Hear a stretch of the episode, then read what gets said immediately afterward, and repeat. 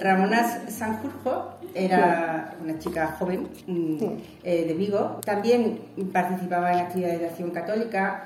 Durante la guerra recibió preparación para ser enfermera y de hecho profesionalmente luego se dedicó a la, a la, enfermería. Estuvo como enfermera de batalla en, en la guerra civil. Y ella conoce el Opus Dei porque va a unos ejercicios espirituales para, para chicas de acción católica y, y lo predica don Álvaro del Portillo. Entonces, lo que se queda deslumbrada, es muy bonito como lo explican sus recuerdos, de que nunca había oído hablar así del amor de Dios. O sea, que la predicación de don Álvaro del Portillo era una predicación que le invitaba a tratar a Dios como padre, como amigo. Ella nunca, y eso que ha ido a retiros, decía ella.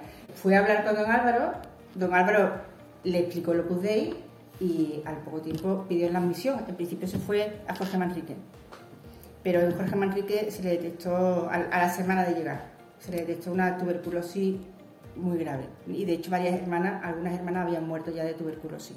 Se volvió a Vigo y estuvo en un sanatorio hasta que se curó. Entonces, eh, y, y, ya se quedó en Vigo porque por salud pues era mejor que se quedara en Vigo. Entonces, pero en ningún momento ella dejó de ser del Opus Dei. Hay una continuidad perfecta en las cartas, donde las de Madrid le escriben a ella, ella escribe la de Madrid, cuenta a la gente que está conociendo en el sanatorio, luego cuenta a la gente que está conociendo en Vigo, entonces desarrolla una labor impresionante. Entonces, claro, tienen que ir desde Madrid a Vigo para completar todo eso que está haciendo Ramón allá en, en Vigo. Y luego ya de, de Vigo sale también a La Coruña, porque tenía amistades en La Coruña. Entonces, una mujer que en realidad ella es consciente de que es el Opus Dei en Vigo y que no depende de estar en Jorge Manrique o en la Moncloa, sino que ella es el Opus Dei en Vigo y entonces hace el Opus Dei allí. Hay mucha gente que, pide la admisión y se van a otro sitio, ella se queda en Vigo. Entonces ella luego ya, cuando en el 47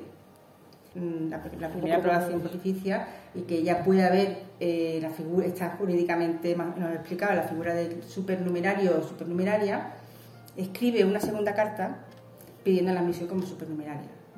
Nunca ha dejado de ser del Opus Dei y, es como decir, da igual, da igual lo que uno sea, da igual ser numeraria, supernumeraria, es hacer el Opus Dei donde no está.